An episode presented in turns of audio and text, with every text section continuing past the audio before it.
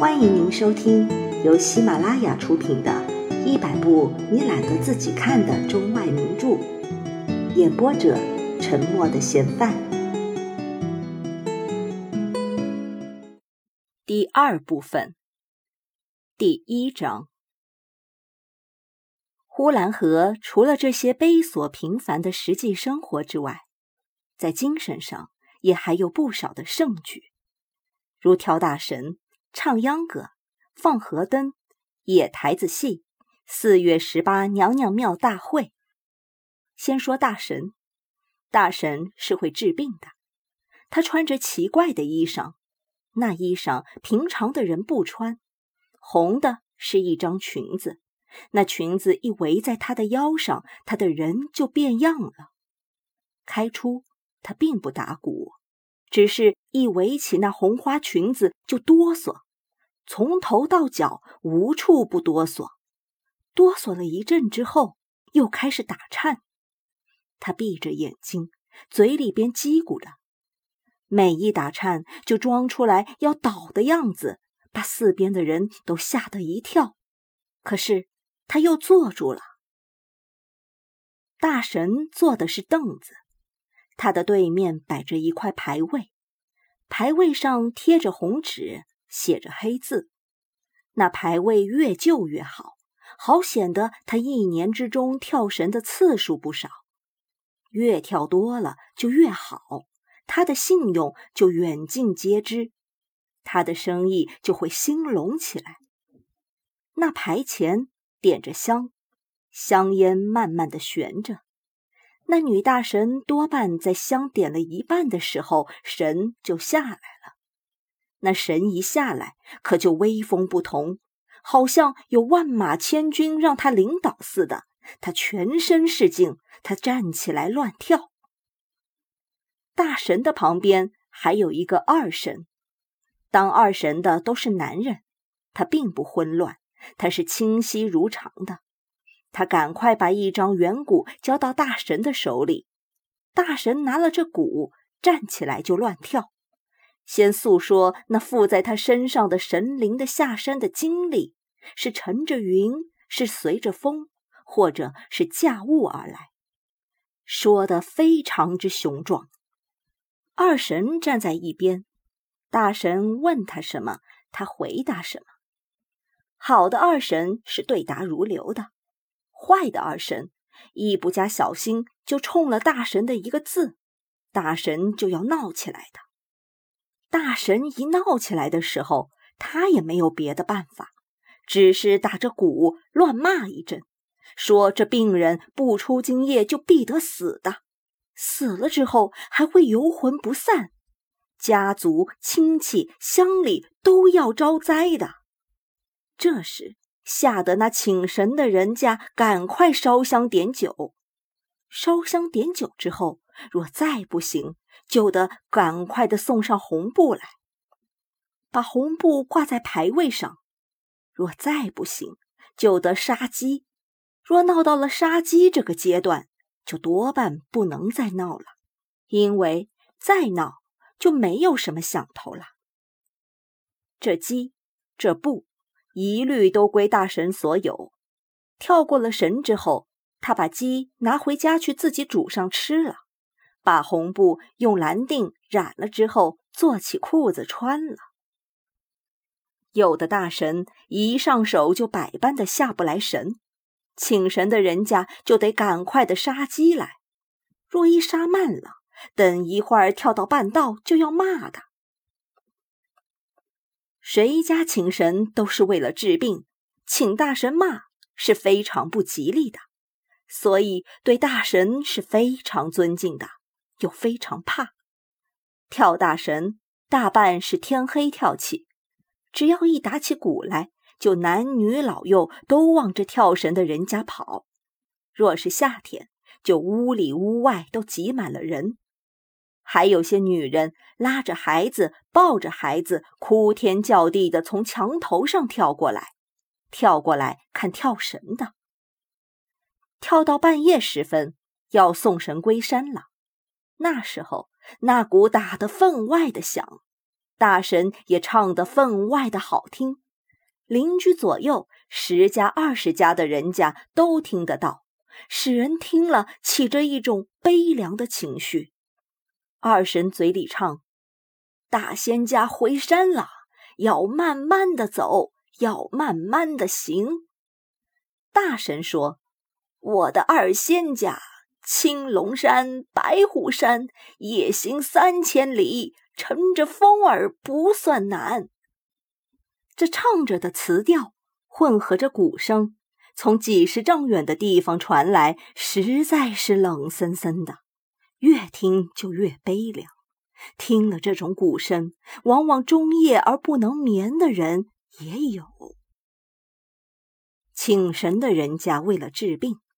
可不知那家的病人好了没有，却使邻居街坊感慨心叹，终夜而不能已的也常常有。满天星光，满屋月亮，人生何如？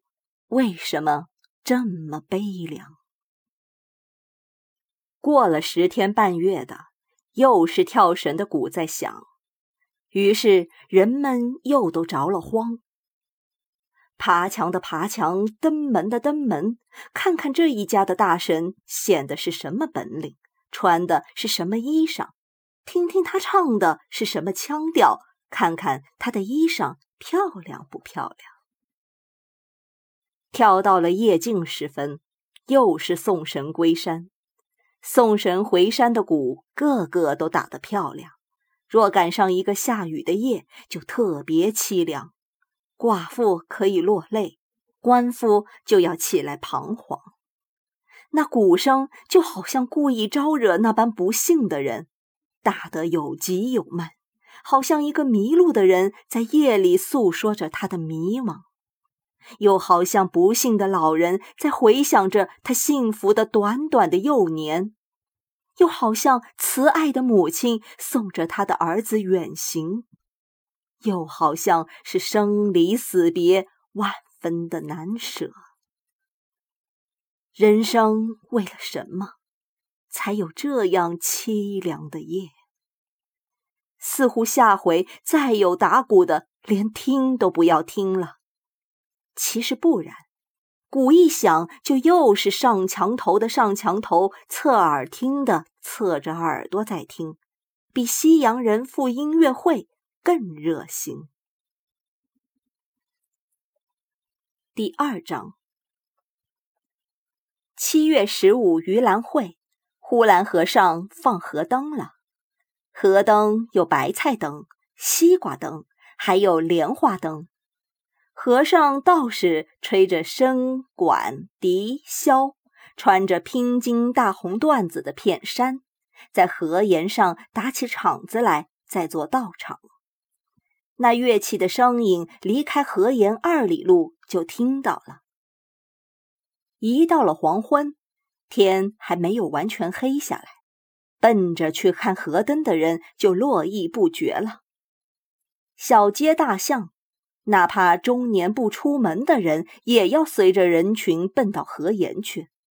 先到了河沿，就蹲在那里，沿着河岸蹲满了人。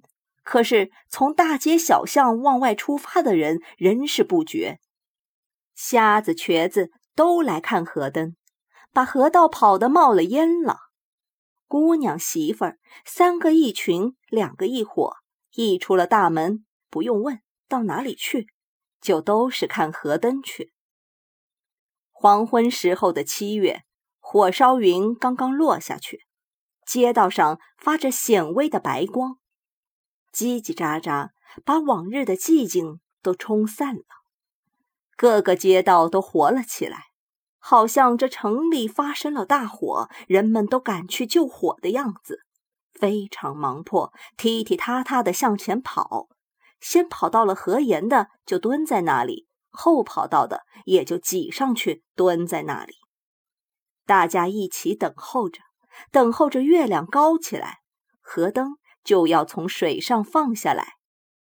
七月十五日是个鬼节，死了的冤魂怨鬼不得脱生，缠绵在地狱里边是非常苦的。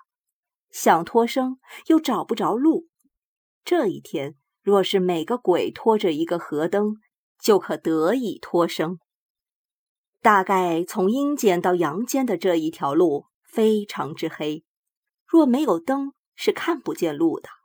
所以放河灯这件事情是件善举，可见活着的正人君子们对着那些已死的冤魂怨鬼还没有忘记。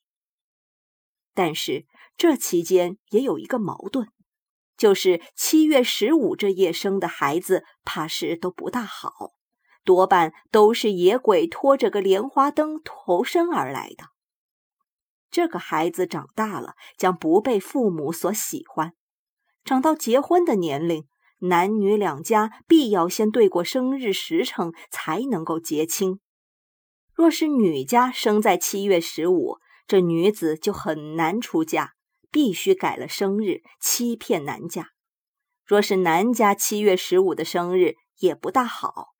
不过，若是财产丰富的，也就没有多大关系。嫁是可以嫁过去的，虽然就是一个恶鬼，有了钱，大概他也不怎么样饿了。但在女子这方面，可就万万不可，绝对的不可以。若是有钱的寡妇的独养女，又当别论，因为娶了这姑娘，可以有一份财产在那里晃来晃去；就是娶了而带不过来财产的，先说那一份庄脸。也是少不了的。假说女子就是一个恶鬼的化身，那也不要紧。平常的人说有钱能使鬼推磨，似乎人们相信鬼是假的，有点不十分真。但是当河灯一放下来的时候，和尚为着庆祝鬼们更生，打着鼓，定着响，念着经，好像紧急符咒似的。表示着这一功夫可是千金一刻，且莫匆匆的让过。诸位男鬼女鬼，赶快拖着灯去投生吧。念完了经，就吹笙管笛箫，那声音实在好听，远近皆闻。同时，那河灯从上流拥拥挤挤往下浮来了，浮得很慢，又镇静。又稳当，绝对的看不出来水里边会有鬼们来捉了他们去。这灯一下来的时候，金乎乎的、亮彤彤的，又加上有千万人的观众，这举动实在是不小的。河灯之多，有数不过来的数目，大概是几千百只吧。两岸上的孩子们拍手叫绝，跳脚欢迎，大人们。则都看出了神了，一声不响，陶醉在灯光和色之中。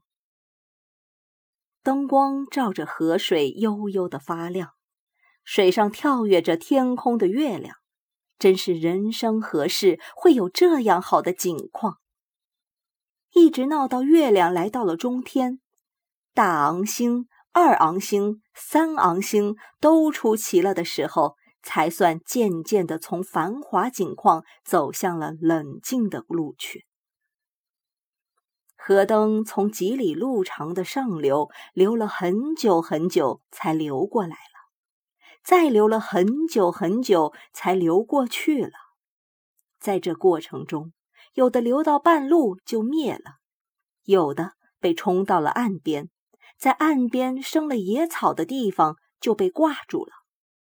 还有，每当河灯一流到了下流，就有些孩子拿着杆子去抓它，有些渔船也顺手取了一两只。到后来，河灯越来越稀疏了，到往下流去，就显出荒凉孤寂的样子来了，因为越流越少了，流到极远处去的，似乎那里的河水也发了黑。而且是流着流着的，就少了一个。河灯从上流过来的时候，虽然路上也有许多落伍的，也有许多湮灭了的，但始终没有觉得河灯是被鬼们拖着走了的感觉。可是当这河灯从上流的远处流来，人们是满心欢喜的。等流过了自己，也还没有什么。唯独到了最后，那河灯流到了极远的下流去的时候，使看河灯的人们内心里无由的来了空虚。那河灯到底要飘到哪里去呢？多半的人们看到了这样的景况，就抬起身来离开了河沿，回家去了。于是，不但河里冷落，岸上也冷落了起来。这时，再往远处的下流看去，看着看着，那灯就灭了一个；再看着看着，又灭了一个，还有两个一块灭的。于是，就真像被鬼一个一个的拖着走了。打过了三更。河沿上一个人也没有了，河里边一个灯也没有了。河水是寂静如常的，小风把河水皱着极细的波浪。月光在河水上边，并不像在海水上边闪着一片一片的金光，而是月亮落到河底里去了。似乎那渔船上的人伸手可以把月亮拿到船上来似的。